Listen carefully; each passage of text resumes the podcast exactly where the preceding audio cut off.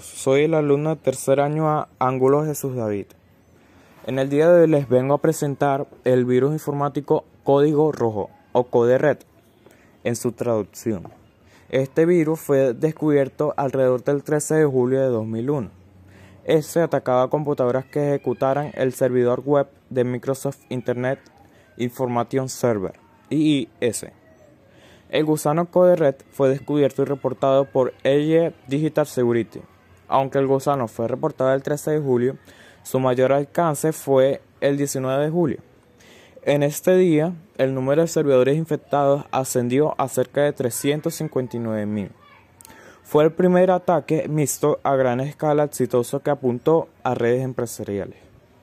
Le pusieron Code Red porque en ese momento estaban tomando Code Red Mountain Dew.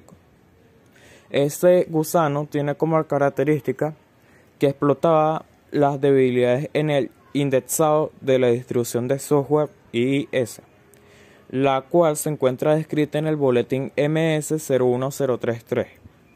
En menos de un mes, el parche que solucionaba el defecto estaba desarrollado. El gusano se extendía aprovechando una vulnerabilidad muy común conocida como buffer overflow en el archivo IDQ DLL.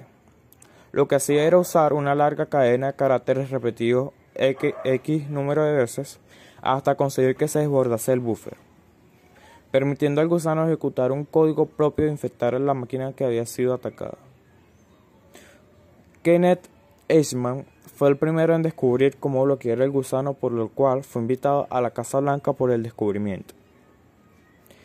Este gusano tiene como característica también que tenía una carga útil que incluía un desfacement a la página que indicaba que la máquina había sido infectada.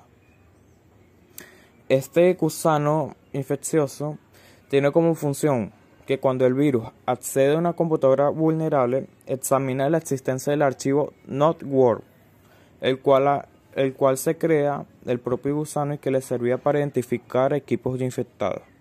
Si este archivo no existía, el gusano continúa su infección.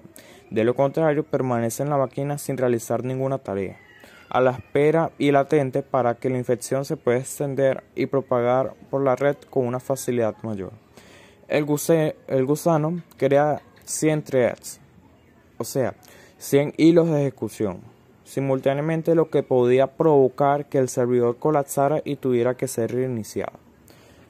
Si la fecha actual de servidores estaba entre el 20 y el 28, el gusano intenta un ataque de negación de servicio a la dirección whitehouse.gov, enviando, enviando gran cantidad de datos basura al puerto 80 y debido al gran volumen del tráfico, colapsar los canales de comunicación. Si la fecha es mayor al día 28, los diferentes threads, o sea, hilos de ejecución, creados en la primera etapa de la infección, quedan en un bucle infinito, causando la inestabilidad y la caída del servidor.